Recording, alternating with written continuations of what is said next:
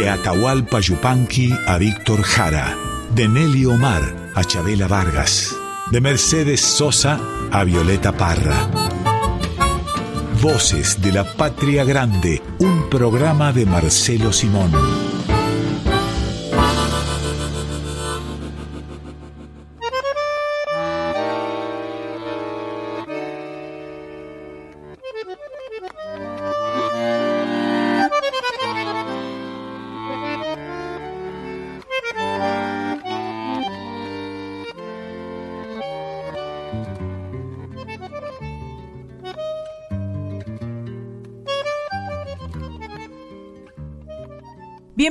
Bienvenidos a Voces de la Patria Grande. Estamos aquí otro domingo hasta la una de la tarde, la una del mediodía, como prefieran decirle. Hoy con un programa dedicado a los Juanes, el cancionero de Juan. Creo, Marcelo, que vos sabés bastante de este tema. ¿Cómo va, Marcelo?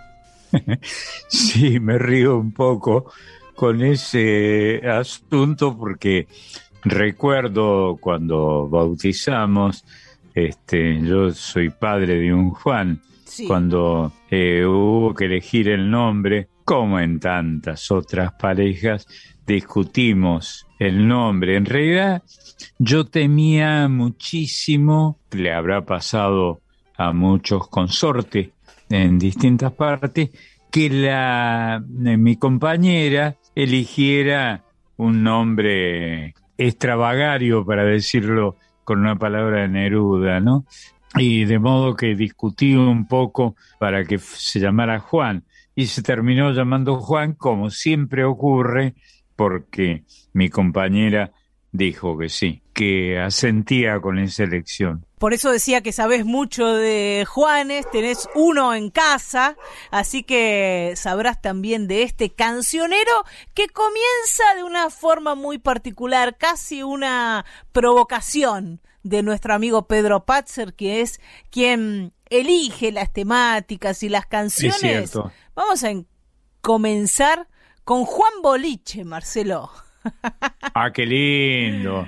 Bueno, yo casi soy de la época en que vine a hacer esa canción y solía ir a un lugar que se llamaba Juan Boliche, muy frecuentado por periodistas, por artistas, por gente del, del ambiente, ¿no? Me acuerdo en este momento, un recuerdo que, que no tiene demasiada importancia, que ahí me encontré alguna vez con Héctor Ricardo García, que fue un director periodístico muy importante, un empresario periodístico muy importante y el creador de un estilo que, bueno, todos recordamos. Y además, Marcelo, eh, y nos seguimos yendo por las ramas porque de esto se trata también, Héctor Ricardo García, un gran maestro de periodistas, un formador de periodistas en crónica, por supuesto, ¿no?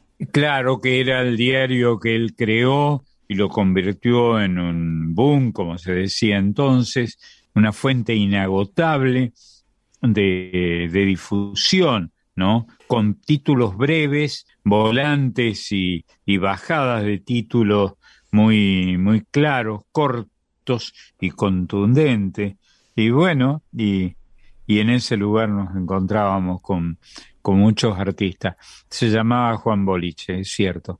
Juan Boliche seguramente en homenaje a esta canción de Piero, que fue también una canción súper, súper famosa, eh, difundida, que me parece que hasta las nuevas generaciones conocen porque han escuchado seguramente algún mayor cantarla y la vamos a escuchar en la versión de Piero, si te parece, de su autor, Marcelo. Y bueno, fue el gran creador de Juan Boliche y el gran Piero, un querido amigo.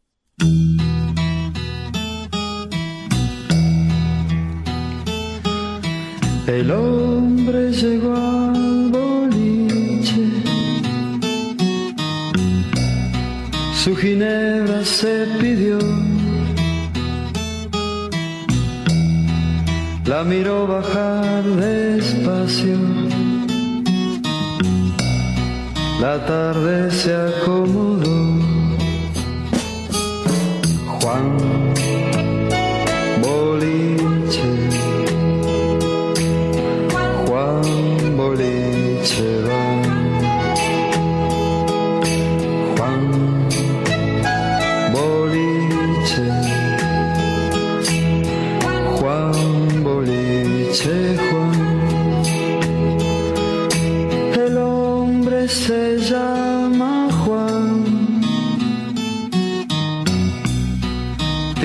mirada turbia.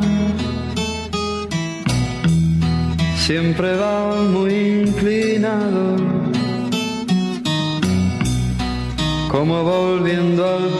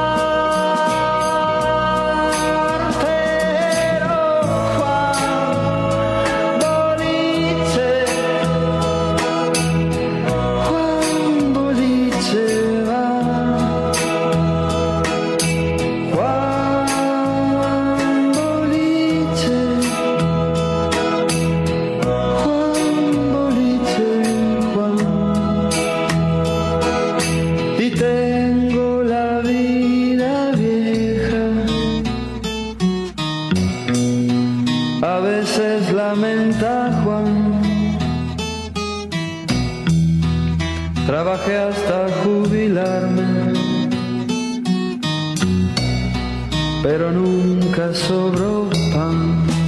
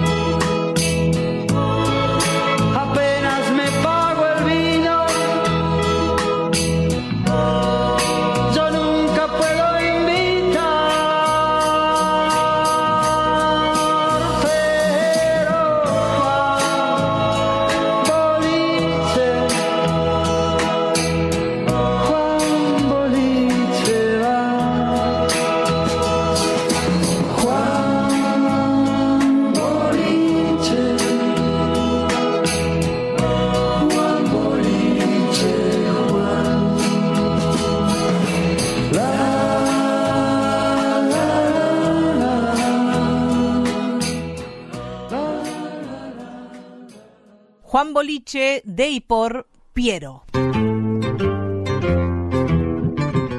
Seguimos recorriendo el cancionero de Juan en este domingo de Voces de la Patria Grande y nos vamos a ir para el Uruguay, Marcelo, para encontrarnos Ah, bueno. con uno de los dúos emblemáticos de, de ese país, de, de Uruguay, los solimareños, y su versión de una canción de Rubén Lena. ¿No lo conoce a Juan? Ah, claro. Famosísima canción en su momento, ¿no? Y, y decir Juan era decir tu hermano, ¿no? De modo que está bien el título. Y decir Juan también, en el caso de esta canción de Rubén Lena, es hablar de los hombres simples de cualquiera de nuestras patrias. Puede ser Uruguay, puede ser la Argentina, el país de Latinoamérica que ustedes elijan. Juan su casa levantó trabajando con amor de sol a sol los domingos y su mujer era el peón. Juan es tantos trabajadores que conocemos, que han sido nuestros padres, que podemos ser nosotros y nosotras. Sí, claro. Bueno, y aquellas canciones que se pusieron de moda en los 70 con los olimareños, giraban con una gran simpleza, pero con una gran eh, capacidad nombradora, digamos, de, de la revolución, ¿no? Que, y de la rebelión contra los gobiernos dictatoriales que abundaban en la época en nuestra América y acá mismo en la, en la Argentina, era una, una explosión, una protesta. Era lo que se llamaba una canción de protesta en aquellos tiempos. Y en este caso también eh, poner en valor a los laburantes, a los proletarios, seguramente decían en aquellos tiempos, en aquellos tiempos los Olima y el mismo Rubén Lena, que es el autor de este No lo conoce a Juan, que si te parece, ya mismo lo escuchamos. Parece que estuviera viviendo esa, esa época con alguien muy joven como sos vos, este, diciendo Olima, es Mm. cierto, los olimareños, que tomaron su, su nombre, lo convirtieron en una, en una expresión de rebelión, pero tomaron su nombre del río Olimar, un río sin un prestigio, sin el prestigio del Paraná o del Paraguay o del Uruguay, pero que para ellos funcionó. Vamos a escuchar entonces a los olimareños y conocer a este Juan que puede ser todos los Juanes.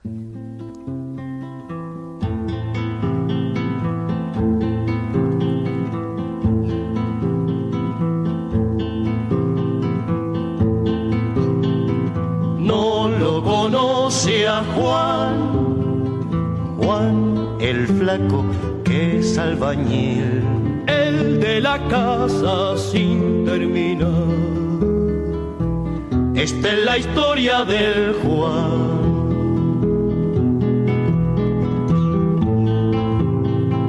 Juan su casa levantó, trabajando con amor. De sol a sol los domingos y su mujer era el peón. Y era tan lindo de ver cómo luchaban los dos para levantar el nido donde esperar el pichón no lo conoce a Juan Juan el flaco que es albañil, el de la casa sin terminar. Esta es la historia del Juan.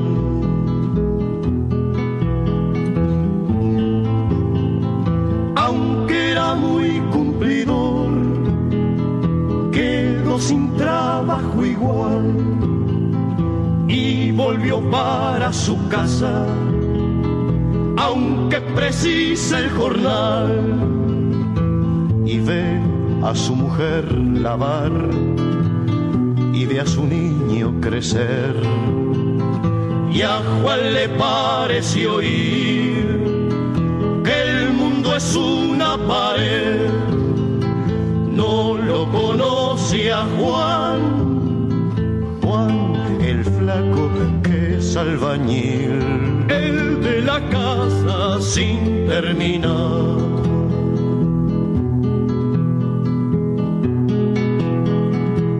Esta es la historia del Juan.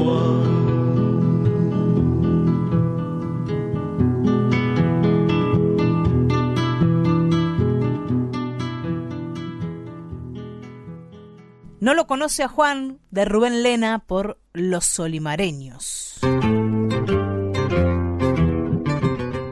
Y ahora nos vamos a, a encontrar con un personaje muy folk, Marcelo, que es este Juan del Monte, que Sí, claro. crearon y pensaron Castilla y Leguizamón, sobre todo Castilla, ¿no? En ese poema maravilloso, el del zorrito. Sí, claro.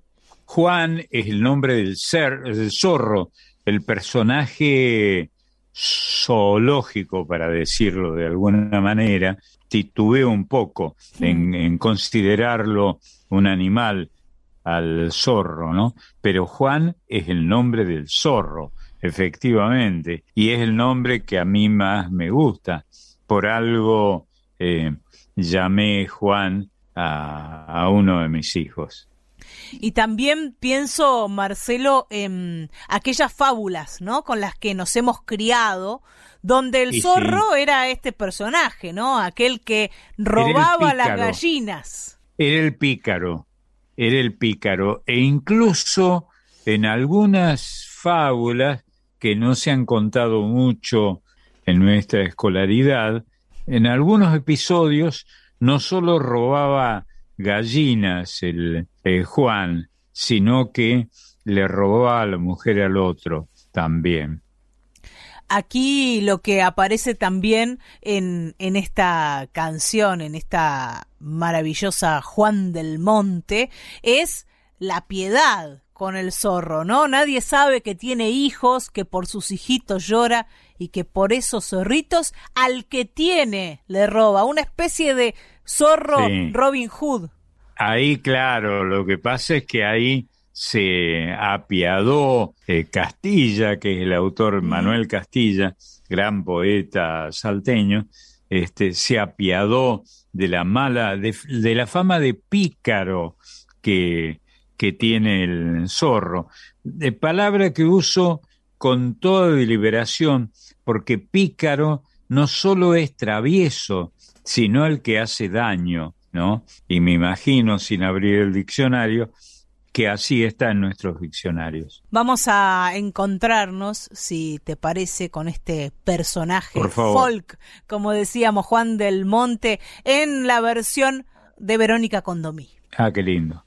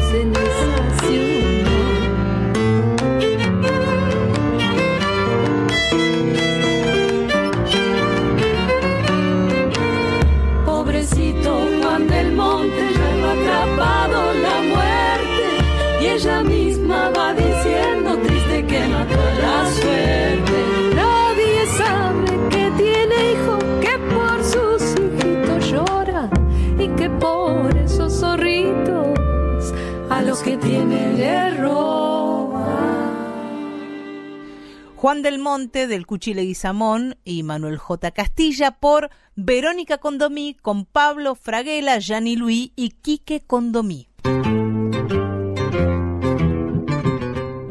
Y este Juan que vamos a encontrar ahora en la voz del chaqueño palavecino también es todos los Juanes, ¿no? Este Juan de la calle, una idea de Yuyo Montes. Ah, fantástica idea, ¿no? fantástica idea, porque nos recuerda la existencia de los Juanes que están en la calle. Sí, y específicamente este Juan nacido en cualquier villa, como dice, ¿no? Diariero por la mañana, ilustrabotas de tarde. Soy nacido en cualquier villa, me llaman Juan de la calle. A mí La me calle. enseñó el baldío a gambetear por la orilla, que la vida por el centro me pone la zancadilla. A mí me enseñó el baldío a gambetear por la orilla. De los Juanes Qué más humildes que viven en la ciudad. Sí, claro, que los hay, desde luego, cada vez más en esta y en todas las ciudades de Occidente.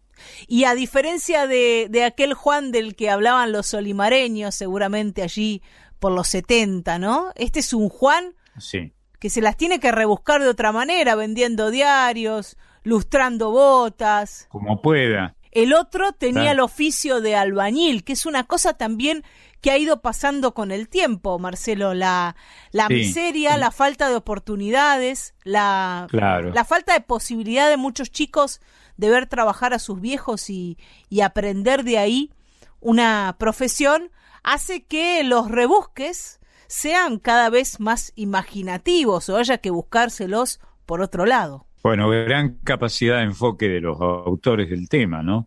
Sin embargo, Marcelo, eh, como te decía, han, han pasado grandes temporadas en la Argentina nuestra, ¿no? Fines de los 90, principios de los 2000, donde el trabajo ha escaseado mucho. Y por eso también para muchos pibes eh, fue muy difícil conseguir un oficio u obtener la cultura del laburo. Claro, claro. Vamos a conocer a este Juan de la Calle que nos lo presenta el chaqueño palavecino.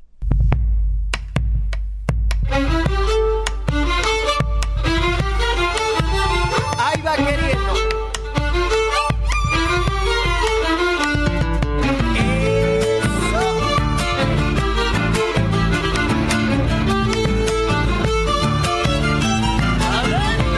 Soy nacido en cualquier me llaman Juan de la calle. Diariero por la mañana, ilustra botas de tarde. Soy nacido en cualquier villa, me llaman Juan de la calle.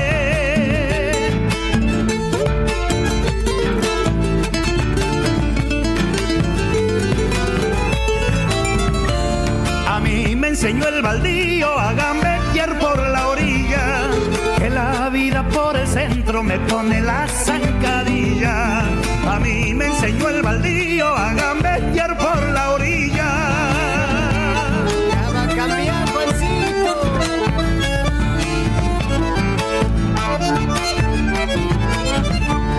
Mi barquito de ilusión rema contra la corriente y con el hilo del alma busca el sol mi barrilete. Mi barquito de ilusión rema contra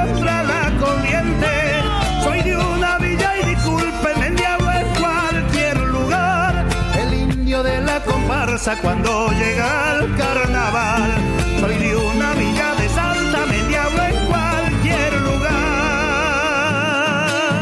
Que se venga la segundita nomás.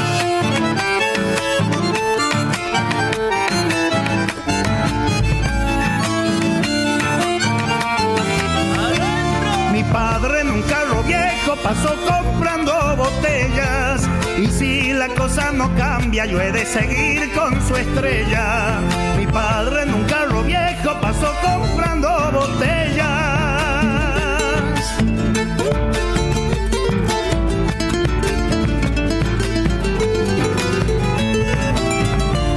Como soñar nada cuesta, yo largo al río mi anzuelo. Tal vez una noche de esta puede enganchar el lucero. Como soñar nada cuesta, yo largo al río mi anzuelo.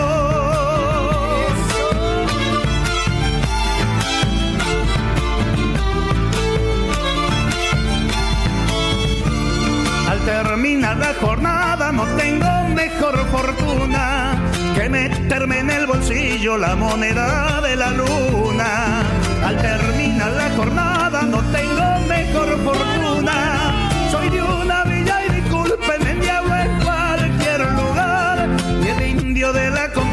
cuando llega carnaval. Soy de una villa de Santa, cualquier lugar. Juan de la Calle, de Yuyo Montes, por El Chaqueño Palavecino. Seguimos en Voces de la Patria Grande con el cancionero de Juan, conociendo a los diferentes Juanes que aparecen por nuestra Argentina. Y si nos vamos para el litoral, nos vamos a encontrar con Juan del Gualeyán. Claro, qué lindo. El lindo topónimo Gualeyán, además, ¿no? Un nombre de estos nombres guaraníticos que, que transpiran agua, agua de río, ¿no? Lindo, lindo Gualeyán.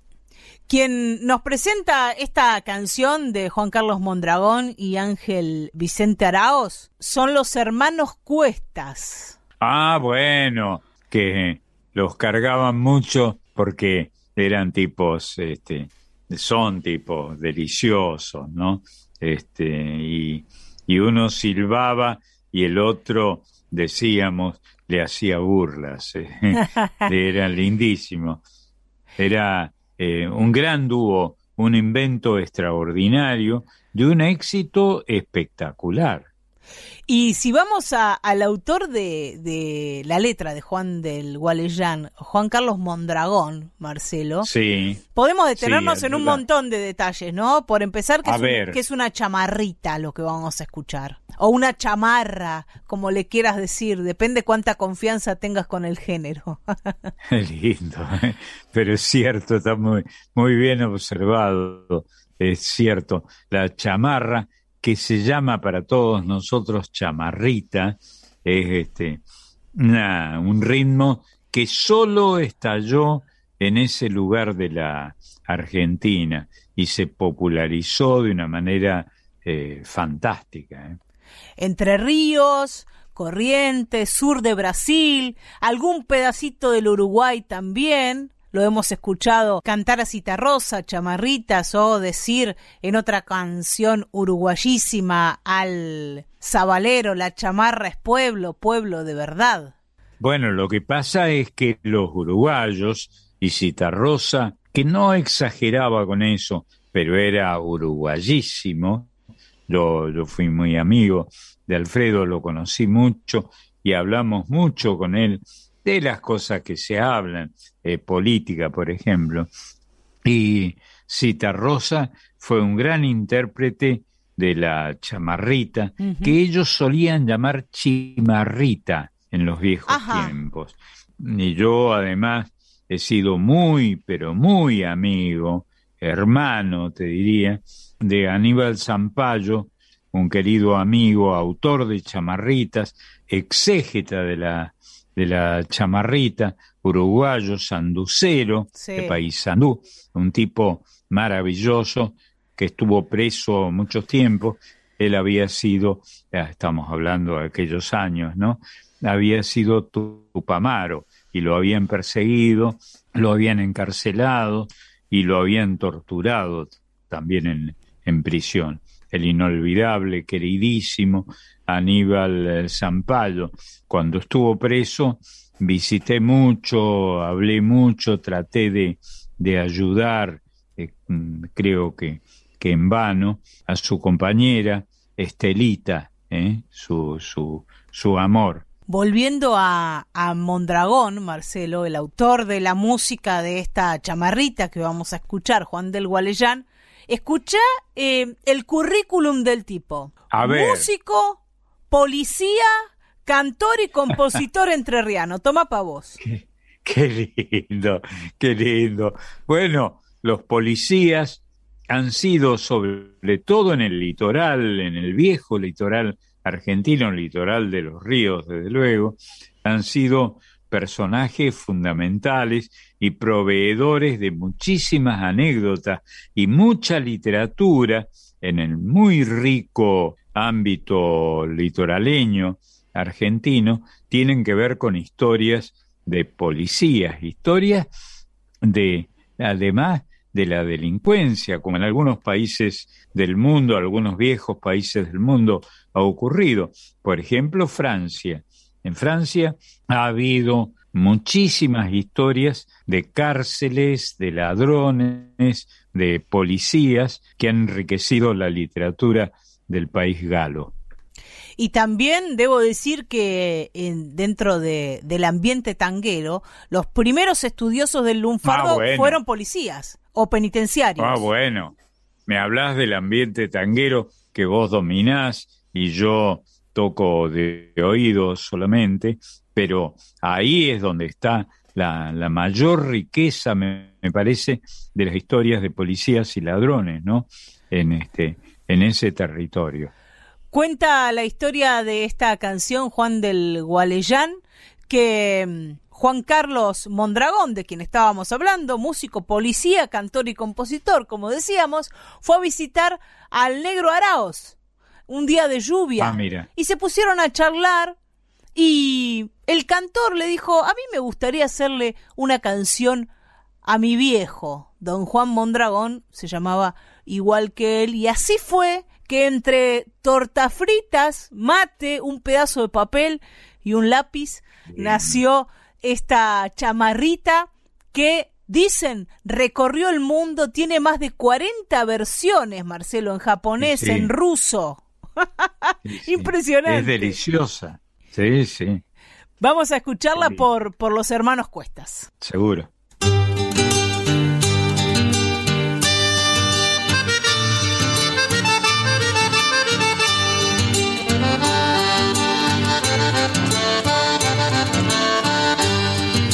Orillando el Gualeyán, ni bien caía la oración, y un montón pasaba Juan, entre rían y buen cantor.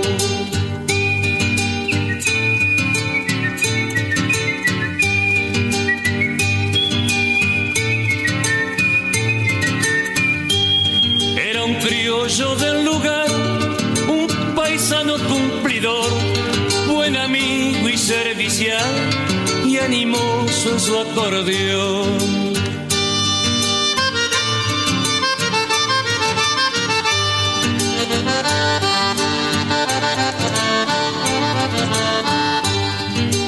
Juan, Juan, Juan, de la costa el Gualeyán, entre rían y buen cantor, y animoso en su acordeón. Juan, Juan, Juan, Juan, Juan, Juan, y animoso en su acordeón.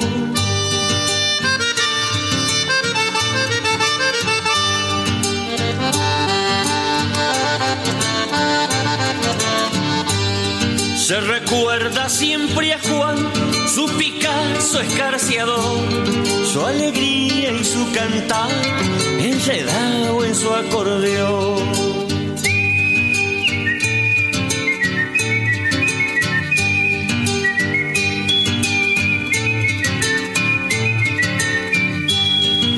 Por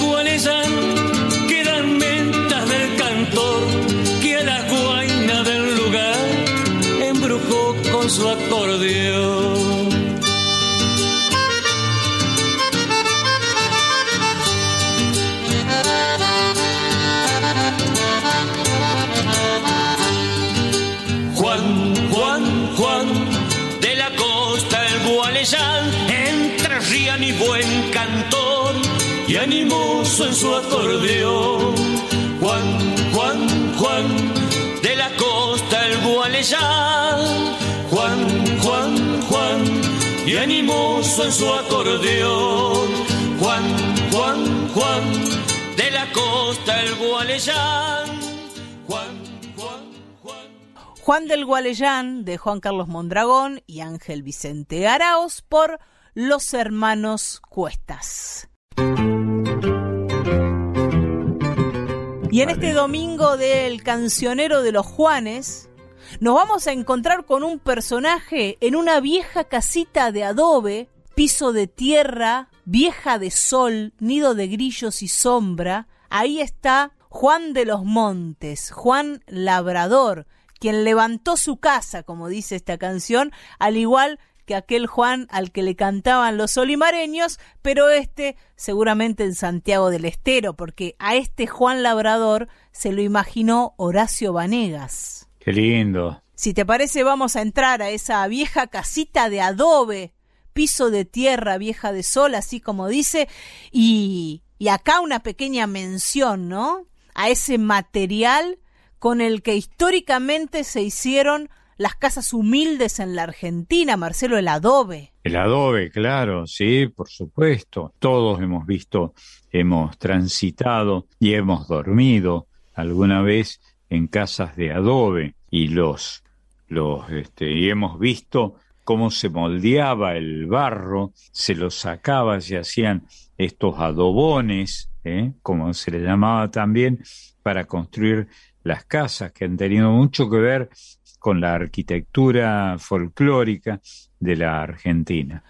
Y que también me, me viene ahí a la memoria las enseñanzas que hemos escuchado del doctor Massa, ¿no? En tiempos Seguro. de Chagas, el adobe Sí, claro. no era seguro, no era un material seguro, no es un material seguro porque ahí se esconde, no sé cómo decirlo, anida La vinchuca. la vinchuca. La vinchuca, claro, que parece que debe su nombre al, eh, a la capacidad que tenía. Yo debo decirte, he sido picado por, eh, por vinchucas, por suerte, no me contagié con el Chagas, pero, pero la vinchuca debe su nombre a, al verbo chimuk, ¿no? Chimuk, que es el que cae de golpe sobre vos, que es lo que hace la, la vinchuca, y de esta manera contagia este,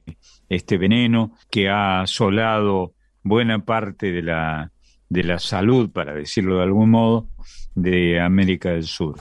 Porque eh, la vinchuca para transmitirte el mal de Chagas tiene que estar infectada. Claro, claro, efectivamente. Sí, he tenido suerte al, al respecto, pues no me pasó. He descubierto, efectivamente, me acuerdo haber sido picado en estas andanzas por los ranchos que he tenido alguna vez, ser picado por vinchucas, pero se ve que no, no contagiadas, ¿no? Uno de, de los grandes males de la pobreza y de la pobreza rural, Sí. sobre todo. Sí, efectivamente. Hay que leer a Jorge Washington Ábalos, que ha hecho grandes eh, referencias, un enorme escritor extraordinario, de los mejores que ha tenido la Argentina, el autor de Junco, que habló mucho de la vinchuca y creo que de él he tomado esta exégesis o cuasi exégesis de que vinchuca viene de chimuk, de lo que cae sobre vos, del bicho este asqueroso que cae sobre vos. La casa de este Juan Labrador, que ahora vamos a conocer, es de adobe. Quien nos va a presentar a este otro Juan es Rally Barrio Nuevo. Ah, bárbaro.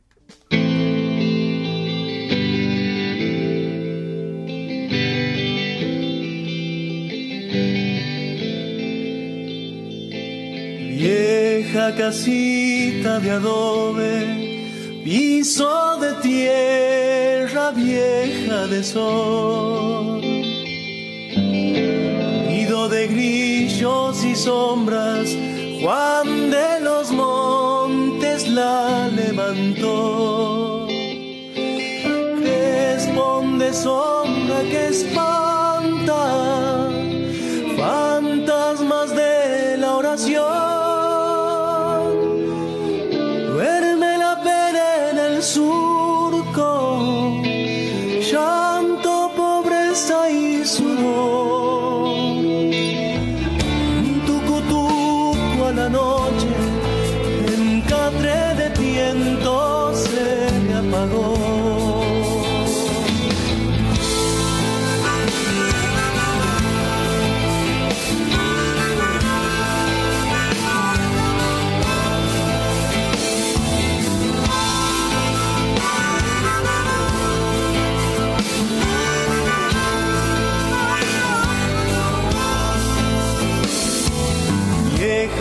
casita de adobe hizo de tierra vieja de sol,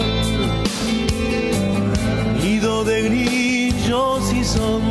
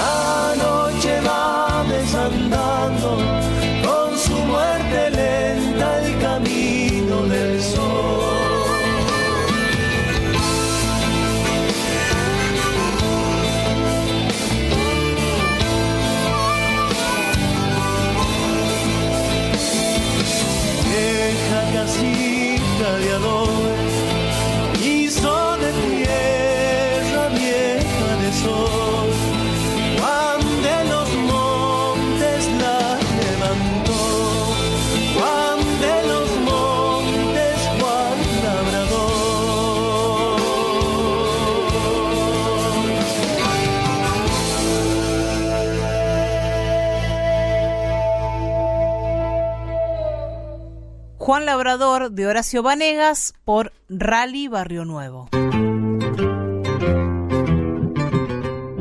Seguimos en este Voces de la Patria Grande dedicado a los Juanes de la patria, a los Juanes de América Latina y llega ahora con el piberío, con canciones, con poesía, con juegos, con ideas alocadas a veces, son un poco alocadas a veces, pero muy divertidas. Marisa Ruibal, ¿cómo va Mari? Hola amigos, ¿cómo andan?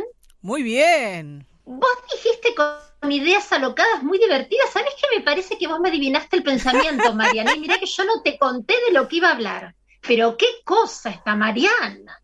Me adivina todo, Marce. Y sí, bueno, ha nacido para eso. Ha es la sí. adivinadora, Es la adivinadora y como yo vengo con el piberío, ella aprovecha. seguro. ¿Viste? Bueno, así que vamos a Bueno, ¿qué empezar. tienen entre las dos? A ver, ¿Qué tengo? ¿Qué tengo hoy que María hablaba divertido, alocado? Tengo un cumpleaños de dinosaurio. Nah, ¿ves? de dinosaurios. Sí, sí. Y les puedo asegurar a todos que yo no le conté nada a Marian, ¿eh? Mariana no sabía nada de esto.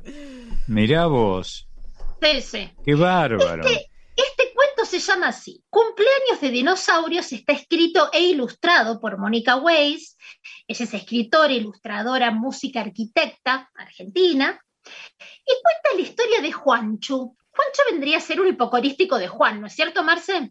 Sí, claro, claro. Bueno. Un hipocorístico, muy bien dicho. Exacto, muy bien, porque yo te escucho, como dice Mariana, viste que siempre dice, yo te escucho, Marce, yo escucho tu Qué programa, bueno, yo también escucho tu Qué programa. lindo.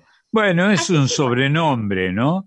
Este, Exacto. es una manera de girar alrededor de los sobrenombres clásicos, los Pepe, los Panchos, pero con algo más, un pancho con mostaza, digamos. Bueno, y yo acá, hoy lo traje Juanchu, este niño muy simpático, amaba los dinosaurios, soñaba con dinosaurios, dibujaba dinosaurios en toda la casa, coleccionaba dinosaurios. Y para su cumple, adivina qué es lo que le pidió a su mamá y a su papá. Un dinosaurio.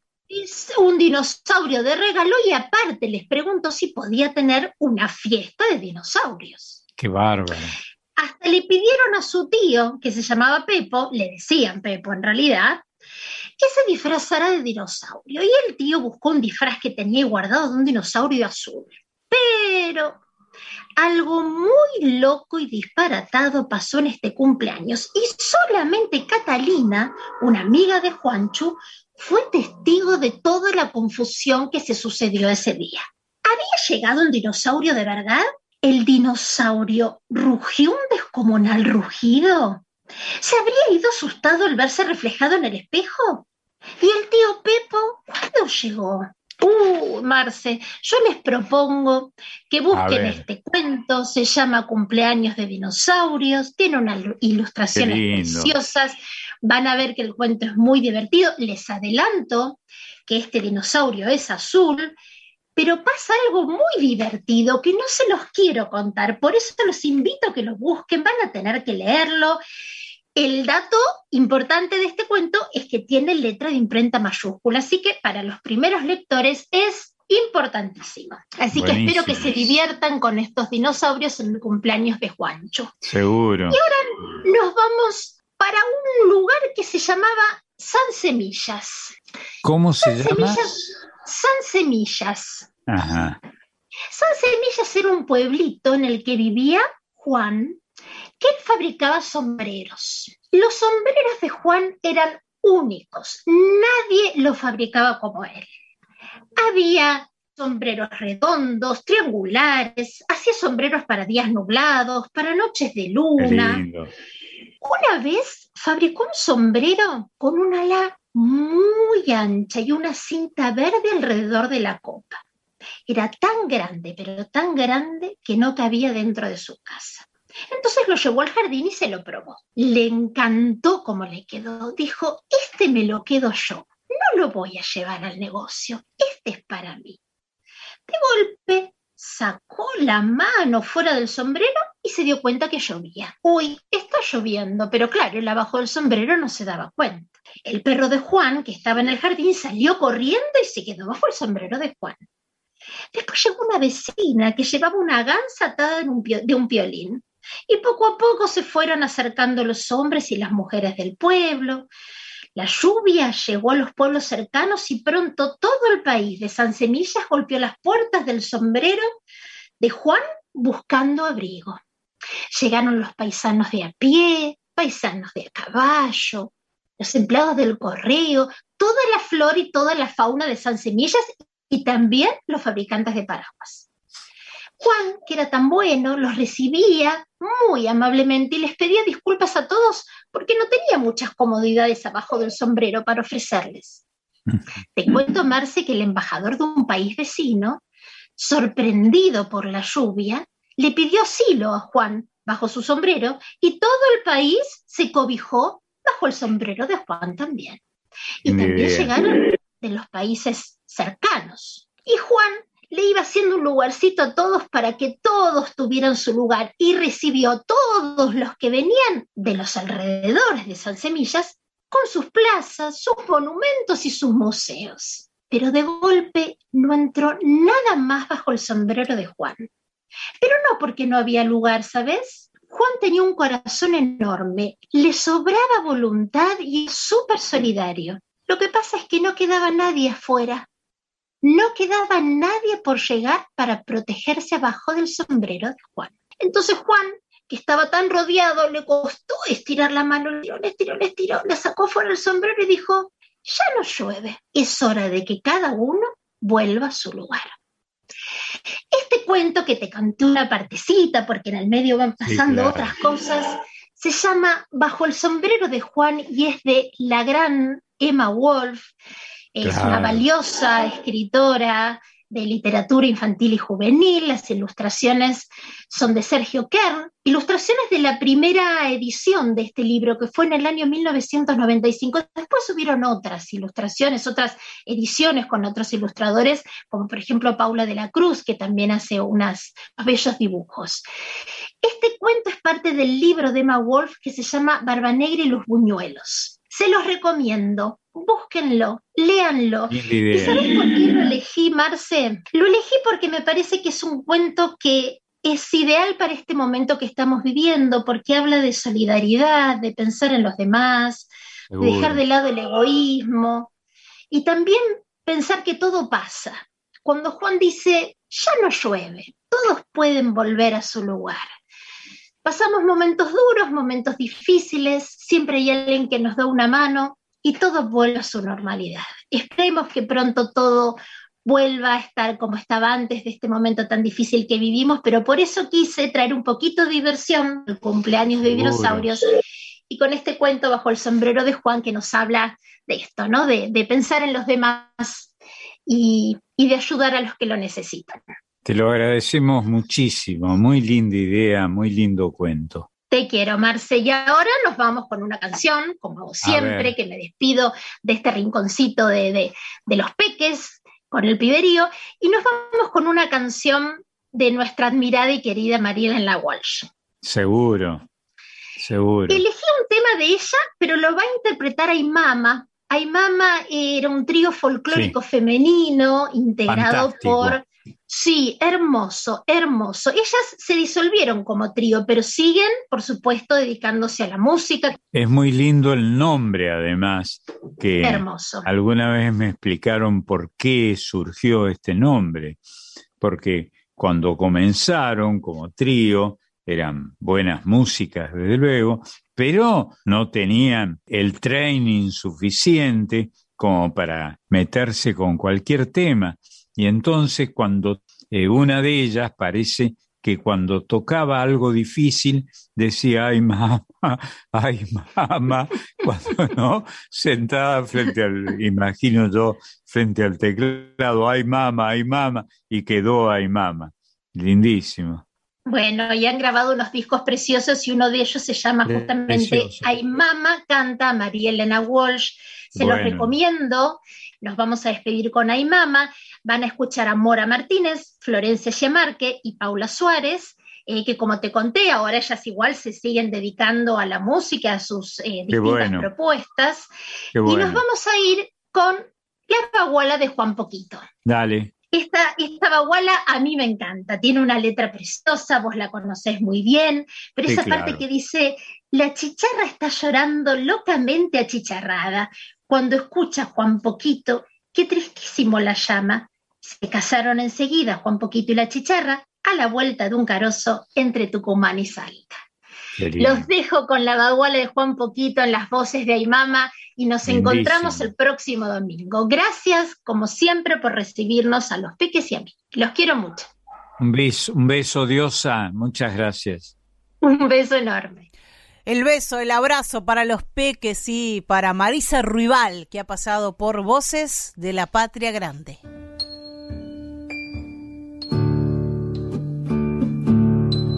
Me parece que hay un grillo en la noche tucumana que no canta con el pico, pero llora con las alas. Juan Poquito se lamenta que su novia la chicharra de repente y sin aviso se le ha ido para Salta. Yo lo escucho, Juan Poquito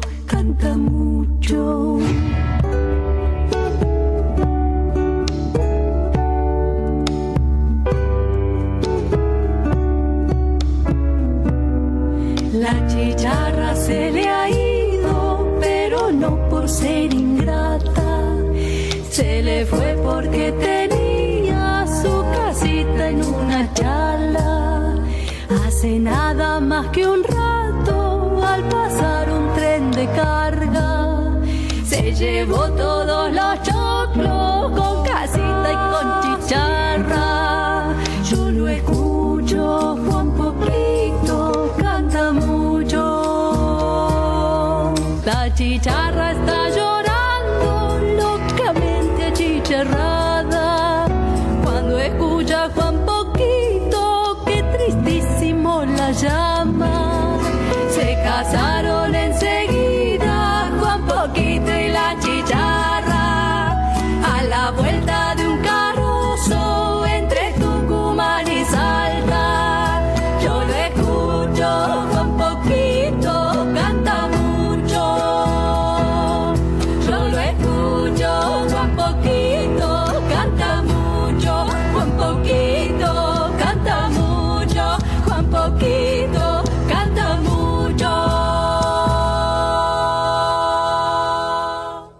Baguala de Juan Poquito de María Elena Walsh por Ay Mama.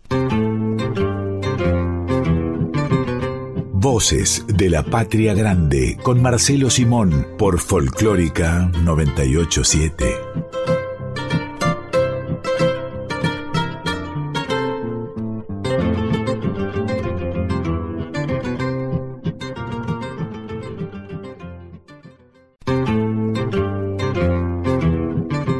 Estás escuchando a Marcelo Simón en Voces de la Patria Grande.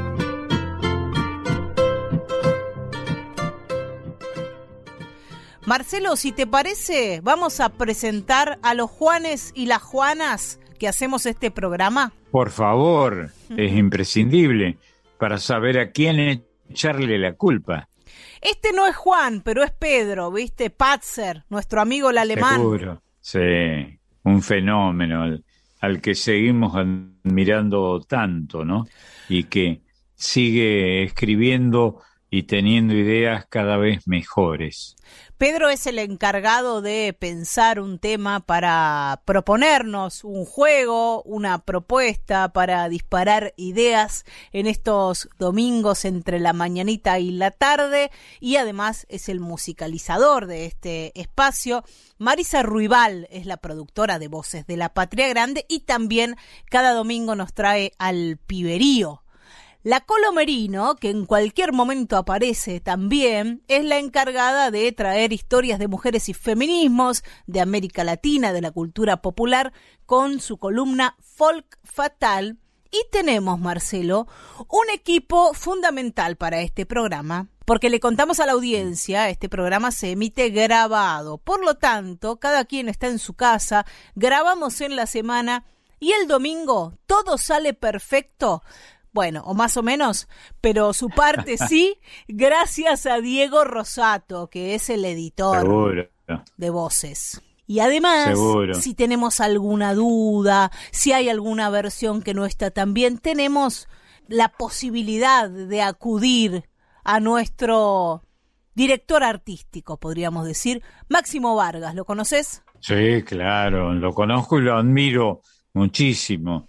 Alguien que comenzó siendo operador, ¿no? Y sigue siendo operador, que esa es una condición fantástica y para mi gusto es eh, el elemento, el funcionario, el trabajador más importante que tienen los medios de comunicación, para mi gusto.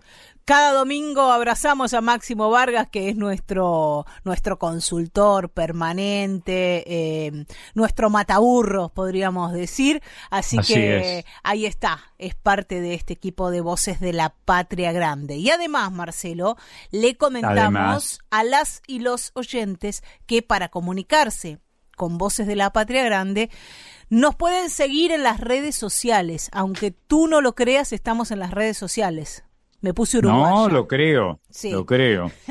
Este, al elenco le falta una figura fundamental que se ha mencionado, que se llama Mariana Fossati. Ah, me suena, Este. me suena. Sí. Bueno, Esencial. en Facebook e Instagram nos buscan como Voces de la Patria Grande, Marcelo Simón Voces de la Patria Grande. Y además, esto no me lo vas a poder creer, Marcelo. A ver, Gracias a Marisa Ruibal y a Cintia Carballo, que se han puesto a trabajar, pero como locas, como siempre, mira, estamos en Spotify. Quiere decir qué bueno. que si te perdiste un programa o lo querés volver a escuchar porque no podés creer lo maravilloso que es, te metes en Spotify o te metes en la página de Radio Nacional y ahí están todos los programas de este año de Voces de la Patria Grande para volver a escuchar o para escuchar por primera vez.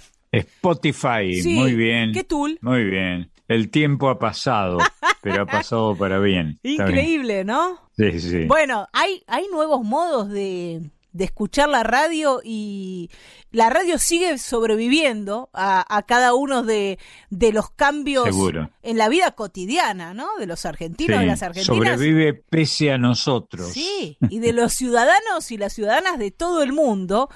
Pero se va reformulando y hoy tenemos esta posibilidad claro. de escuchar un programa de radio en cualquier momento del día. Está muy bien. Seguimos, si te parece, recorriendo este cancionero de los Juanes. Ah, dale, dale. Bueno, el que viene ahora es un fenómeno. Es un tipo A ver. solidario, es un tipo de un oficio mm, históricamente anarquista. Juan Panadero. Lo imaginó Ah, Manuel claro. Castilla también. ¿Cómo sabes, eh? Porque los panaderos fueron una congregación, un gremio que abrazó en buena parte de sus miembros la anarquía. Eran ácratas, como se les llamaba en los, en los viejos tiempos, ¿no? Entre finales del siglo XIX y comienzo del siglo XX. Ácratas, les decían a los anarquistas. Y este, y este panadero, Juan Riera, es el que le deja la puerta abierta a los que tienen hambre, para que Parece pasen y se que- sirvan. Parece que así era, efectivamente. Yo creo que no lo llegué a conocer, pero sí supe de él, por supuesto, y estuve en su panadería, sobre todo para, para ver al personaje, ni que hablar, ¿no? Juan Riera. Los panaderos, como acabo de, de decir, buena parte de ellos tenían una gran propensión a abjurar el poder, ¿no? De, de las fuerzas constituidas, la policía, el ejército, en fin, las autoridades municipales, ni que hablar. Y eran panaderos, hacían el pan, además, ¿no? Fantástico. Y por eso se dice aquello del, del nombre de, de las facturas, ¿no? Vigilante, sacramento, Claro, claro. bolas de fraile. y qué paro ahí, paro ahí, ¿no? Sí, para ahí, para ahí. No, no, no inspeccionemos más la, el cuerpo de, de esto que estamos mencionando. Vamos a conocer mejor o a volver a pasar por esta panadería de Juan Panadero.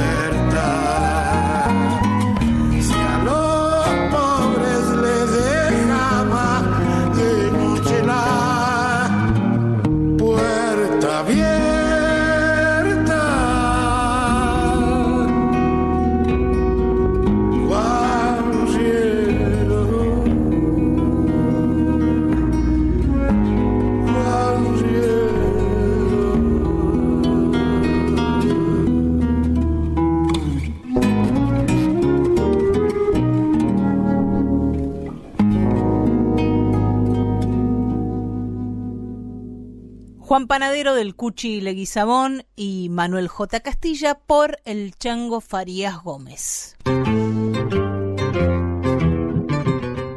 Y ahora vamos a encontrarnos con un personaje que es parecido a otros Juanes, pero que se ubica en, en un famosísimo conventillo de Montevideo, Marcelo, y es Ah, sí. Juan Ángel del Medio Mundo.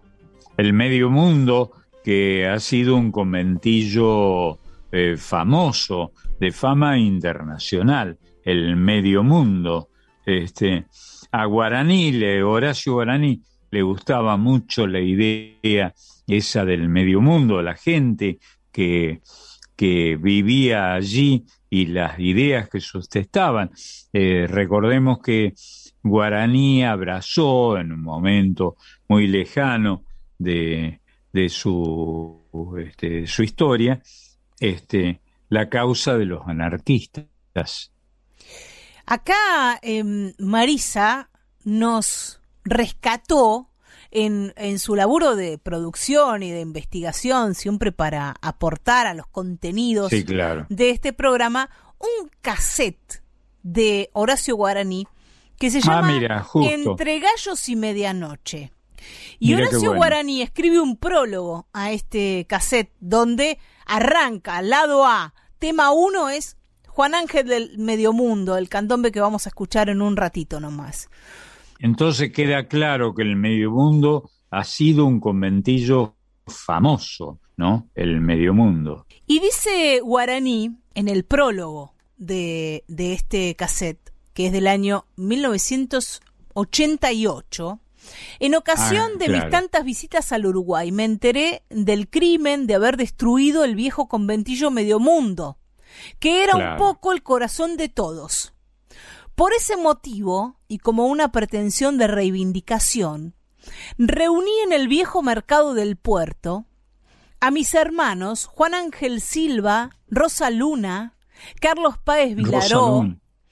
Aramis. Arellano, Dante Cosito y Gustavito Núñez, con quienes levantamos hondas copas, con la promesa de unirnos para que no quede en el olvido el viejo medio mundo. Escribí entonces estos candombes, género que nunca había cultivado, pero que me llevaba a la sed y el amor por mis hermanos morenos. Poco tiempo después recibí una carta de Rosaluna, hermosa como ella, Claro. y un poema al que puse música inmediatamente.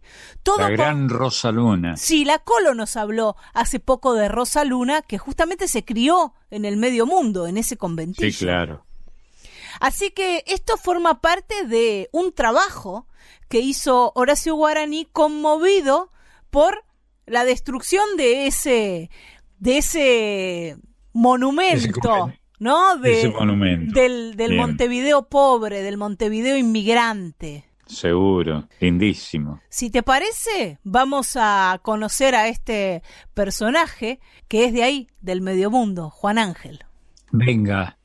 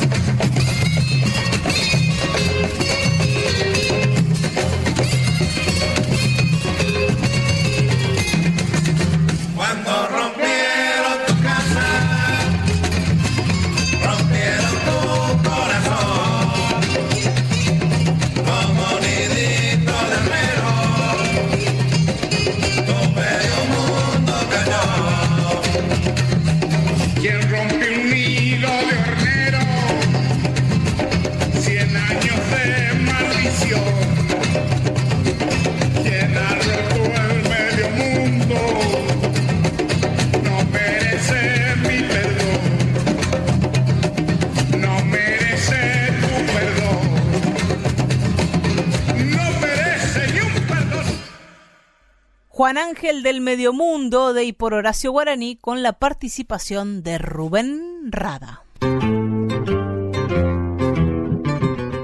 Presentamos ahora a nuestra compañera que nos trae la columna Folk Fatal, Emiliana Merino, la Colo. ¿Cómo andas, Colo? Buen día, buen día ahí a todo el equipo, Marcelo, Mariana. Marisa y a toda la oyentada que está presente cada domingo. Eh, Hoy les voy a traer a una Juana.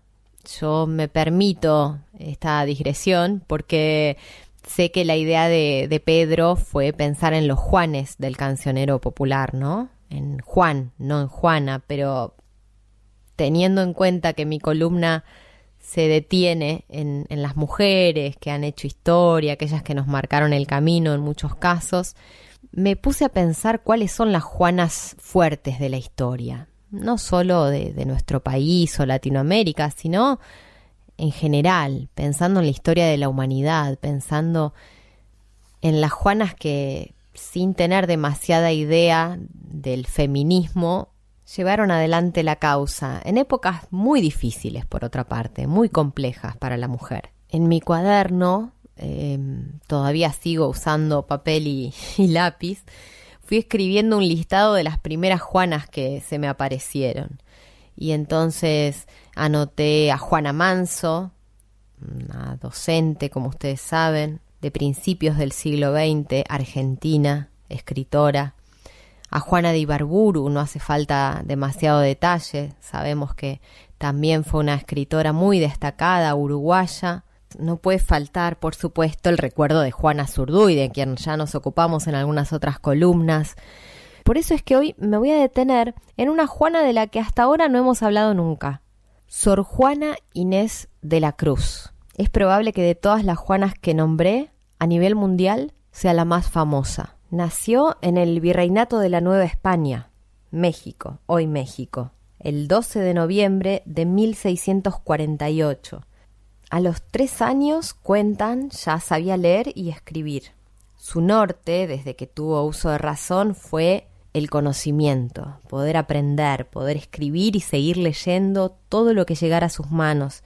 Solo que les recuerdo, en aquel entonces, época colonial, siglo XVII, a las mujeres les estaba vedada esta posibilidad. Los escribas, los que tenían contacto directo con el conocimiento eran los hombres, no las mujeres.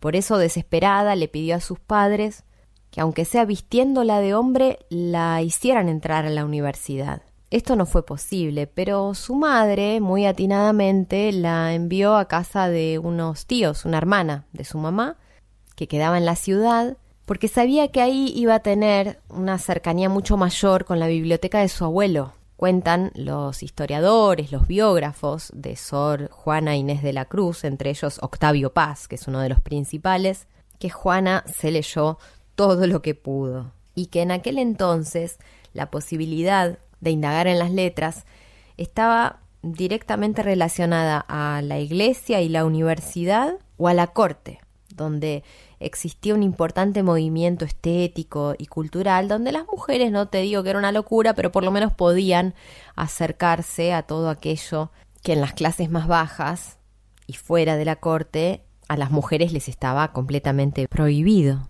Tratando de ser lo más sintética posible, les voy a contar que Sor Juana Inés de la Cruz ingresó siendo muy jovencita al convento de las Carmelitas Descalzas de México, pero que a los pocos meses eh, tuvo que abandonar por problemas de salud este lugar. Dos años más tarde entró finalmente al convento de la Orden de San Jerónimo y allí fue donde pasó toda su vida. Parece mentira, ¿no? Pero el futuro de las mujeres que nacían bajo este contexto era casarse y tener hijos o convertirse en monjas. Bueno, parece ser que cuando ella tenía más o menos 30, 32 años, el virreinato pasa a manos de un nuevo virrey, un tal Tomás de la Cerda y Aragón, marqués de la Laguna, conde de Paredes, y de su esposa, María Luisa Manrique de Lara y Gongaza.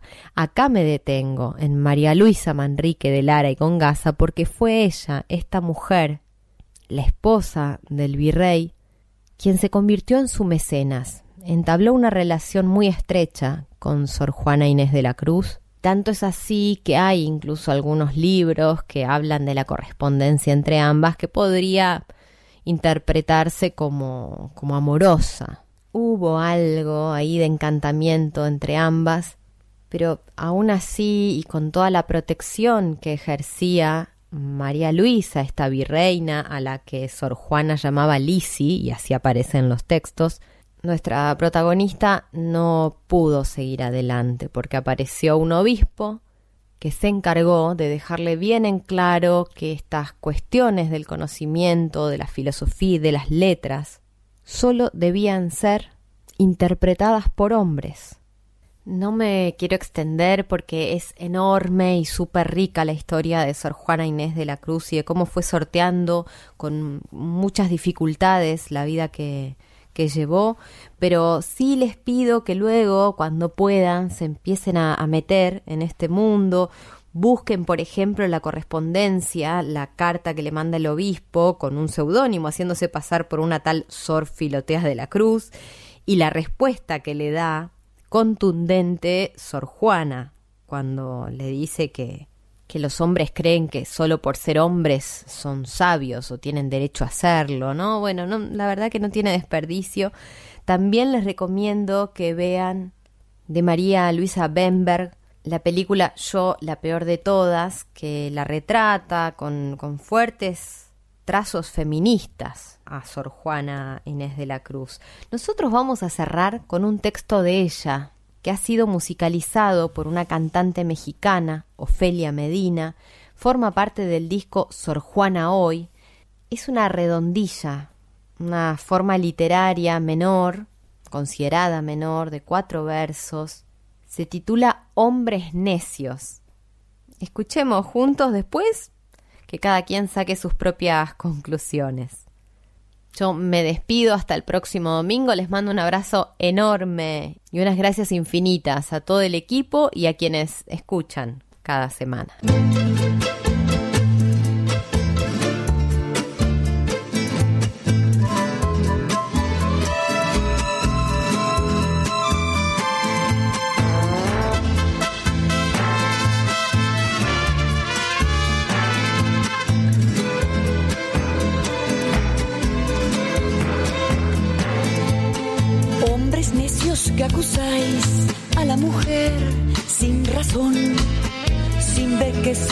Ocasión de lo mismo que culpáis. Si con ansias sin igual solicitáis su desdén, porque queréis que obren bien si las incitáis al mal. Combatís su resistencia y luego con gravedad decís que fue liviandad lo que hizo la diligencia. ¿Qué humor puede ser más raro que el que falto de consejo? Él mismo empaña el espejo y siente que no esté claro. Opinión, ninguna gana, pues la que más se recata, si no os admite es ingrata y si os admite es liviana.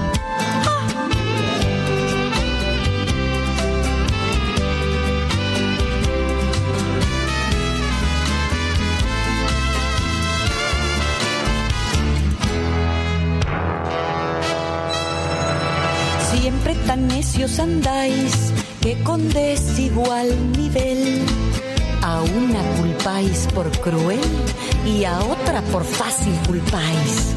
Pues como ha de estar templada la que vuestro amor pretende, si la que es ingrata ofende y la que es fácil enfada.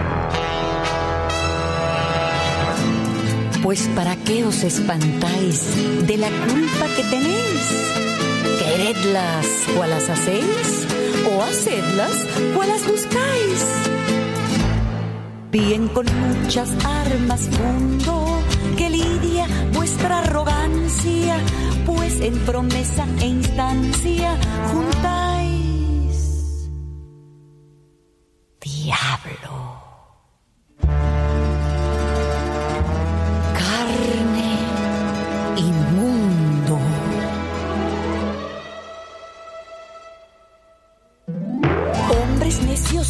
Acusáis a la mujer sin razón, sin ver que sois la ocasión de lo mismo que culpáis.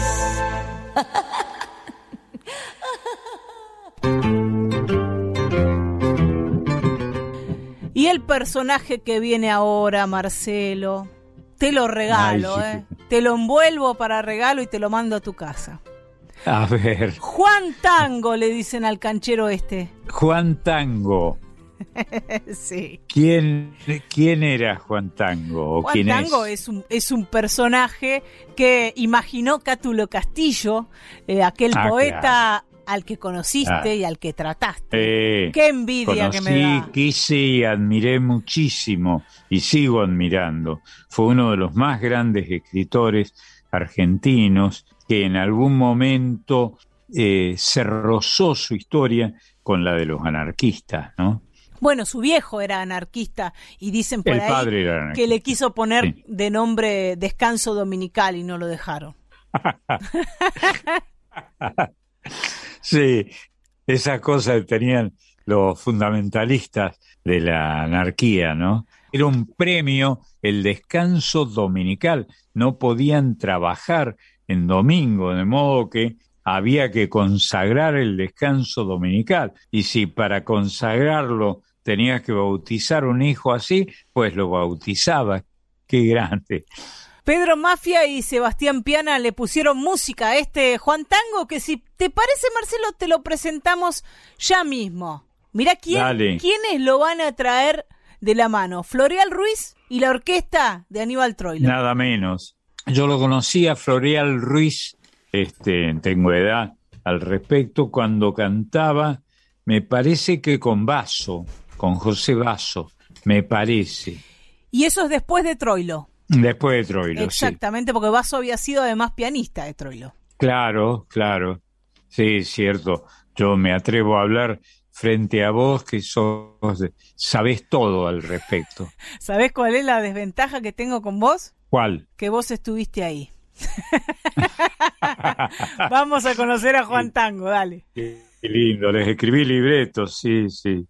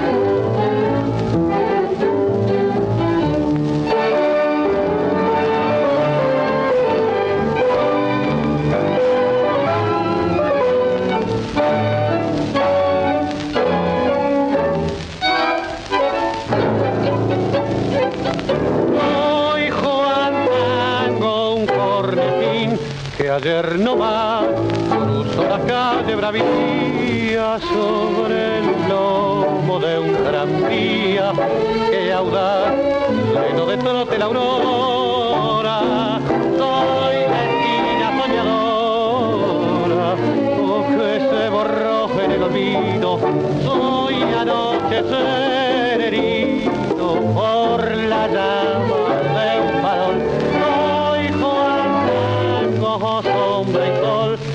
Sobre el de un callejón de arrabal.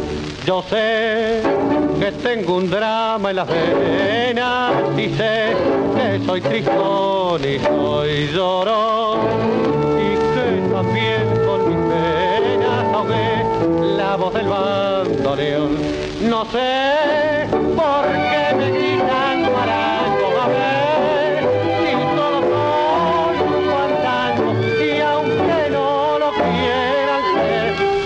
soy así y es todo lo que aprendí.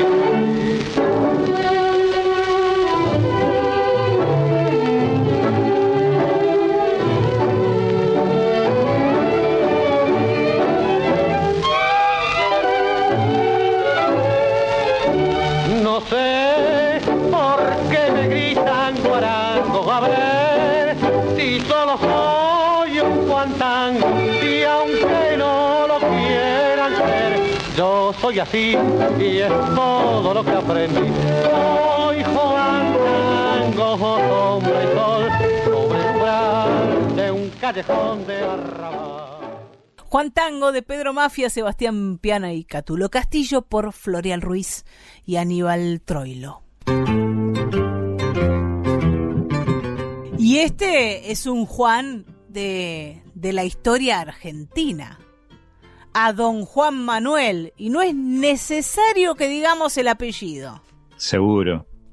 Este Juan Manuel de Rosas, el restaurador, que eh, mereció, Marcelo, un cancionero extensísimo, desde aquellas canciones del cancionero federal de Blomberg y Maciel, ¿no? Sí, claro, ni que hablar.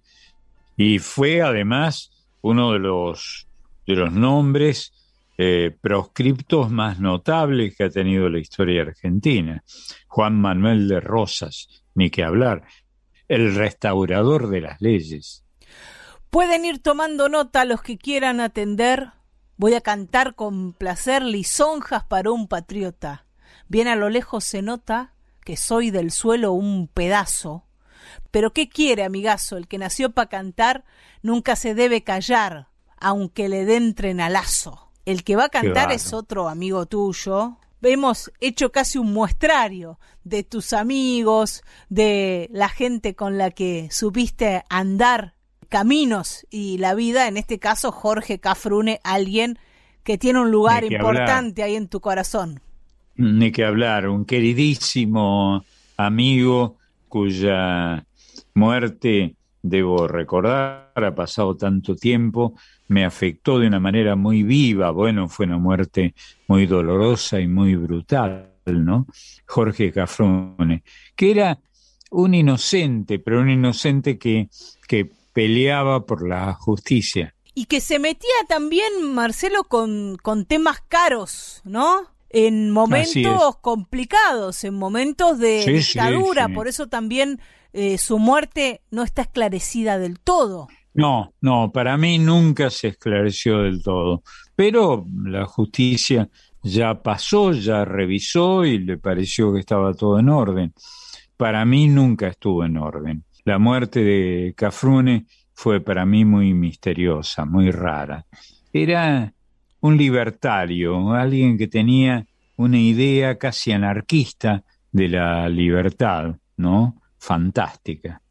Y además muerto, vamos a decirlo así, en circunstancia también de, de hacer un gesto patriótico de reivindicación del general San Martín, ¿no? Llevar Sí. la tierra de su tumba a Yapeyú. Ayapeyú, exacto.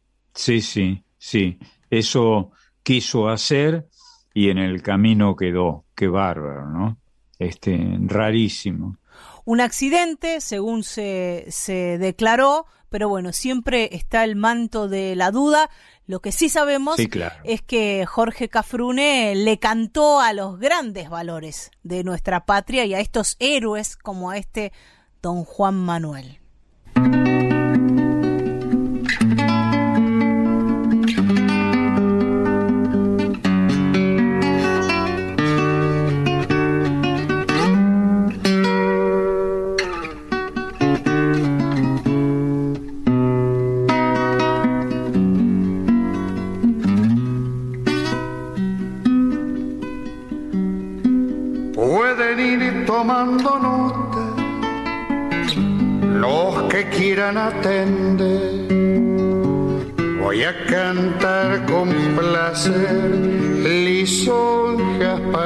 Patriota. Bien a lo lejos se nota que soy del suelo un pedazo, pero que quiere amigazo el que nació pa' cantar nunca se debe callar, ni aunque lo den trenalazo.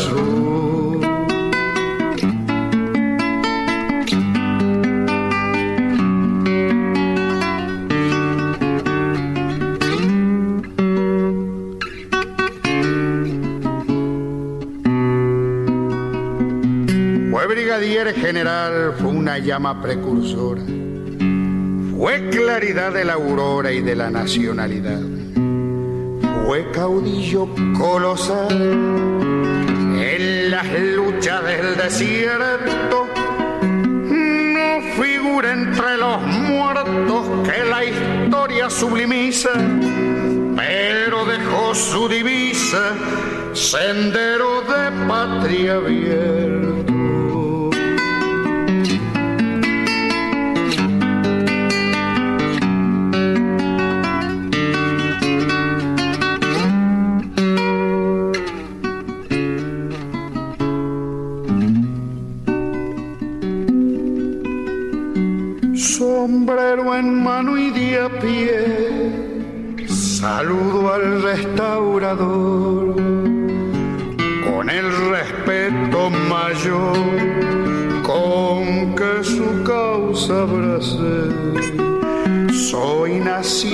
La merced, federal sin vuelta de hoja, alzo la divisa roja, pendón del argentinismo, emblema de patriotismo y libro de limpia foja.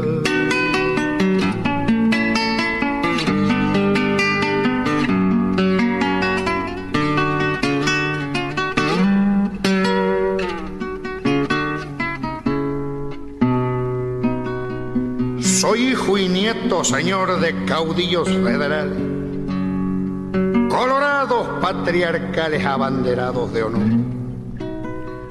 Vaya este canto hecho flor a deshojarse en la glosa.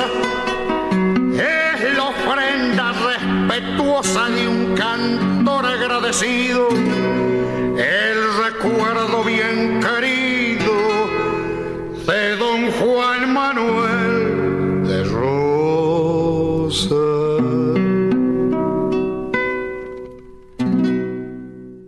Don Juan Manuel de Armando Gerandi y Eduardo Andrade por Jorge Cafrune. Y yo tengo, Marcelo, para presentarte otro Don Juan. A ver, Y no es Don Juan Tenorio. Vamos a empezar por ahí. Vamos a aclarar esto. ¿No? Este personaje de la literatura española que creó Tirso de Molina y Sí, claro. que es eh, el gran infiel, el seductor, el Sí, infiel, el osado, el valiente, eso dicen las descripciones, ¿no? claro, claro.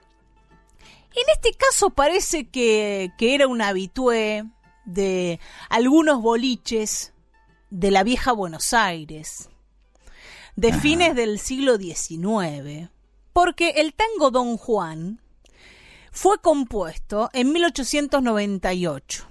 Estaba Claro. terminando ahí el siglo XIX. Estaba terminando el siglo, claro.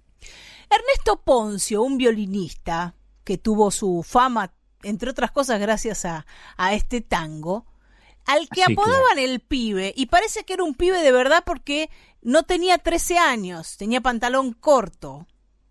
Qué bárbaro. Andaba tocando por todos lados, ¿no? En los tranvías, en la calle y también en algunas, lo que se llamó las casitas de tango, las casitas de citas de la vieja Buenos Aires, que eran prostíbulos, Las casas de citas, Sí. claro.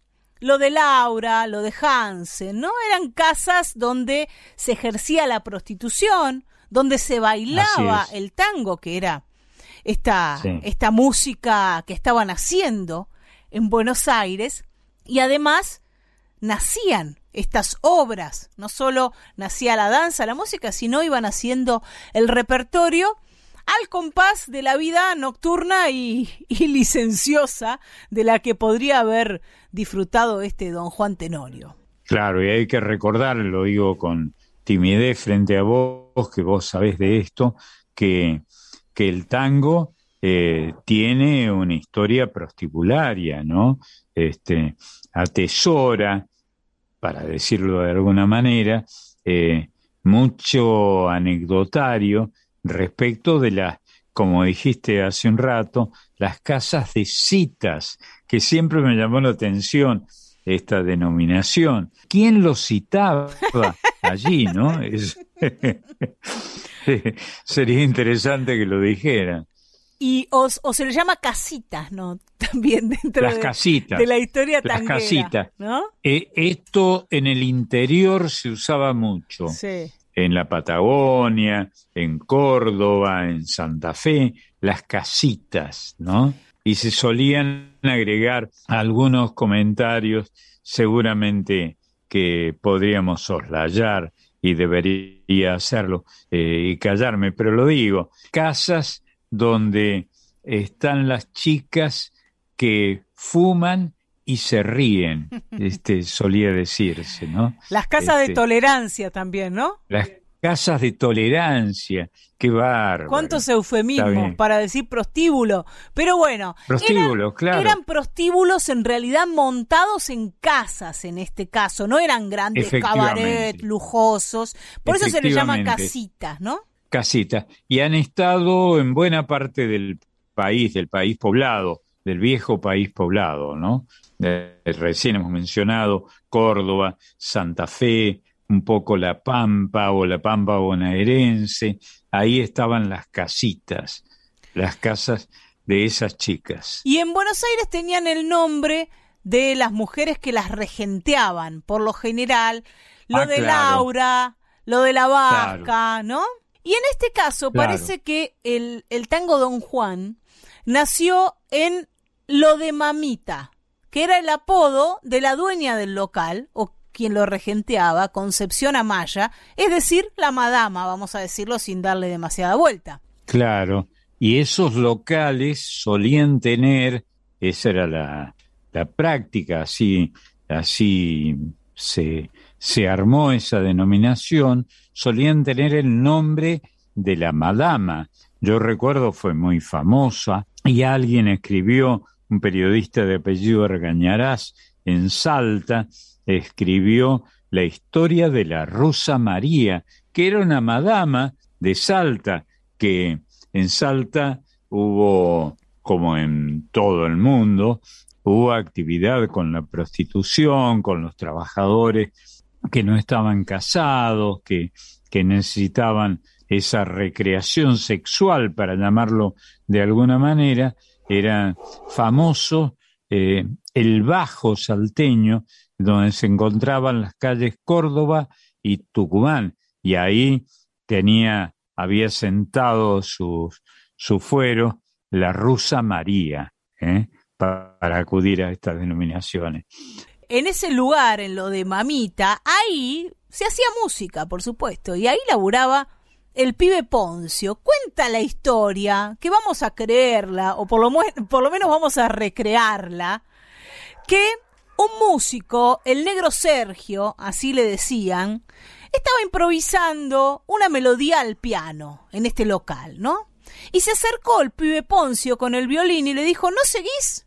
Y el músico le dijo, no, así se habrá, habrá levantado los hombros. Y se levantó del piano. Y ahí mismo se sentó el pibe Poncio y terminó esta melodía de Don Juan, que es uno de los tangos más emblemáticos. Yo creo que junto a la melodía de la comparsita, del choclo, ahí nomás está Don Juan. Es escuchar Don Juan y decir tango de, de ese momento embrionario del tango, de fines del siglo XIX, donde ya tenía sus características particulares, ya tenía su personalidad del tango y está reflejado en estas melodías. Lindísimo. Bueno, la cosa es que eh, hay un montón de versiones como, sobre cómo nació este, este tango.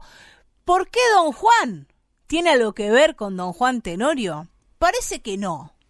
Dicen que originalmente el pibe Poncio eh, tituló este tango El Panzudo, en homenaje a un Ah, mira. gordito dueño de un boliche que era amigo de él. Y el nombre definitivo surgió, parece que le cambió el nombre, cuando conoció a un tal Juan Cabello, un hombre también de la noche de Buenos Aires, gente con la que se trataba el pibe Poncio, que era un pibito, pero parece que era un picante, y eh, le puso como nombre a esta, a esta composición suya Don Juan. Tiene una cantidad de versiones, Marcelo. Canaro, Darienzo, Qué Maderna, bueno, todas las orquestas, Sí, claro. porque es casi un, un leitmotiv tanguero, ¿no? Sí, claro. Sin ir más lejos, y antes de escuchar la versión, Oscar del Priore, el maestro Oscar del Priore, Sí. gran estudioso del tango, Estamos Dice- de acuerdo. dice que... Maestro y colega. Sí, sí, sí, trabaja ahí en la 2x4. Y siempre, por supuesto, recomendamos ir a los libros porque Oscar del Priore escribió muchos libros sobre tango y ahí está volcada gran parte de su investigación. Dice del Priore que el pibe Ernesto Poncio, el autor de Don Juan, el compositor de la melodía, este violinista de pantalones cortos, habría afirmado que esta obra fue el primer tango argentino. No hay certezas de esa versión, pero lo que sí podemos afirmar es que junto al tango Rosendo, Don Juan es de los primeros tangos grabados por una orquesta típica. Fue grabado en 1910 por la orquesta típica criolla Vicente Greco. Este, este tango seguramente ha sido uno de los primeros tangos argentinos que sobrevivió al tiempo, a los avatares, a las crisis y a los momentos de esplendor del género. Yo elegí una versión clásica para que compartamos, la del maestro Carlos Di Sarli. Espero que no haya mm, gente muy cabulera en la sala, porque bueno, es, es menester decirlo, es una pavada, pero al maestro Carlos Di Sarli le hicieron fama de traer mala suerte, de mufa. No hay país del mundo que esté a salvo de esa, de esa celebridad equívoca que tiene, que tiene esta palabra o su equivalente en los idiomas diversos, ¿no? La yeta, la mala suerte, eh, la mufa, como genialmente aparece en la lexicografía argentina en el lunfardo, ¿no? Que dicho sea de paso, se llama lunfardo porque, explícalo vos. Porque dicen por ahí, pero es, es bastante equívoco el nombre, como sueles Ajá. decir vos, Marcelo, es el lenguaje de los ladrones, el que usaban los ladrones, el vocabulario que usaban los lunfas, es decir, los ladrones, para comunicarse. Pero ya en la Sí. década del 50 eh, fue dicho en Lunfardía, el libro de Govelo, el gran primer Ah, libro de Govelo, que el lunfardo, este vocabulario, está compuesto principalmente por vocablos que vienen de los distintos dialectos y los distintos idiomas que hablaba la inmigración que llegó a nuestro Claro, país. claro. Si te parece, vamos a compartir esta versión de Don Juan por la orquesta de Don Carlos Di Sarli. Venga.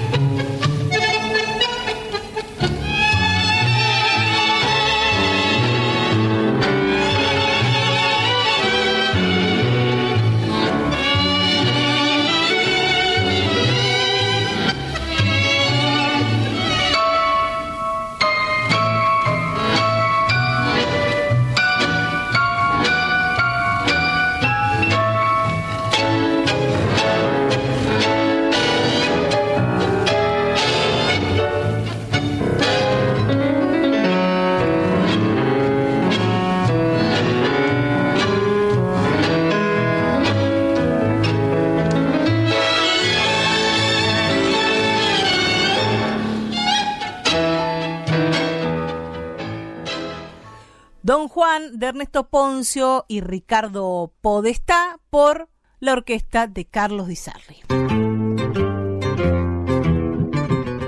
Y en este Voces de la Patria Grande, dedicado al cancionero de Juan, Marcelo, tenemos Sí, un. Juan que es de la historia más bien reciente.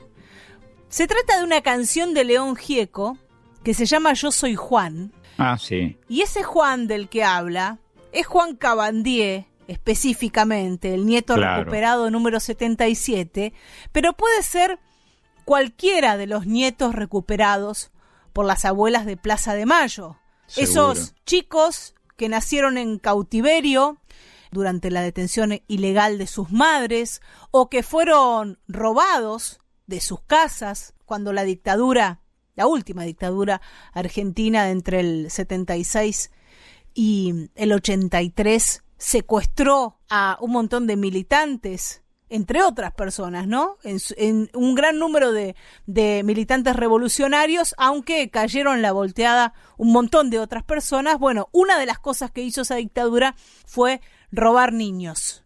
Y Así León es. Gieco le escribió esta canción a uno de esos chicos, al nieto número 77, y justamente Marcelo en este momento las abuelas, que son incansables, Sí, claro.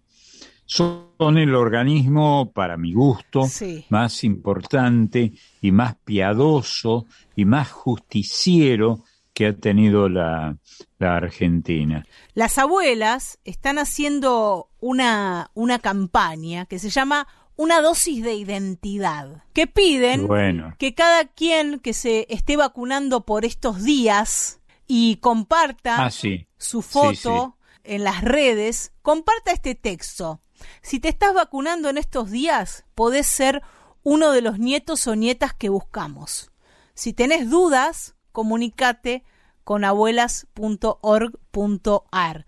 El grupo etario que se está vacunando ahora es el que corresponde a algunos de estos nietos que las abuelas todavía buscan. Es una instancia conmovedora de la historia argentina y una muestra patética de las equivocaciones que han tenido desde el punto de vista conmiserativo los secuestradores de, de niños, los usurpadores del poder particularmente.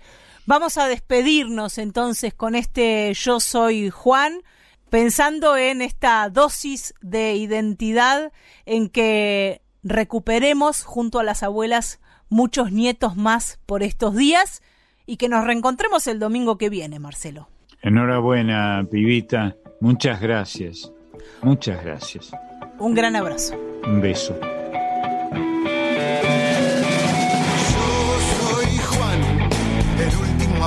Soy el hijo de la sangre, me puse solo el alma dentro mío. Puedo ser viento que acaricia los prados. Puedo ser río para el mar, puedo ser vuelo de pájaros. Aunque un golpe fuerte, una zanja me abrió, te inundaré de risa, con la risa que me quedó, porque Dios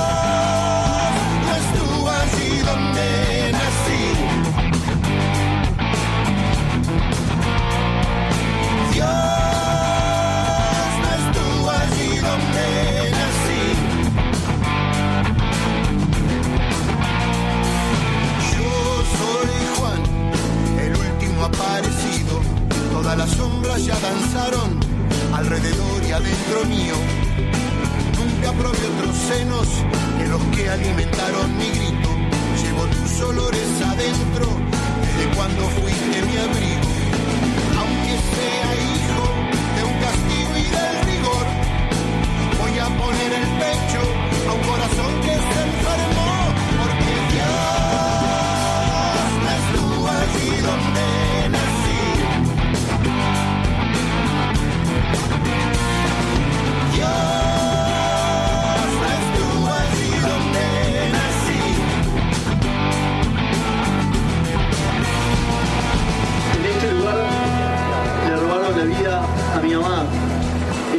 Desaparecida.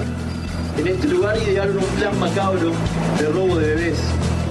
Acá hubo personas que creyeron, que se creyeron impunes, jugando conmigo y sacándome la identidad durante 25 años. Tuve mucho tiempo de búsqueda y hace dos años sin tener elementos fuertes le puse nombre a lo que buscaba y dije, soy hijo de desaparecidos. Encontré la verdad hace dos meses, soy el número 77.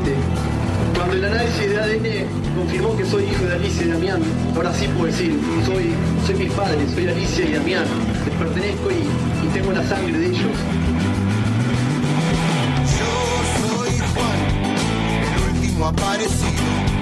Mi sangre con oraciones reza donde no hay Cristos. Me abrazo a tus brazos y hablo con voces en secreto. bien abiertos. Y aunque salí de un pozo de sepultura y suciedad, voy a pregonar en voz alta y la memoria remendar.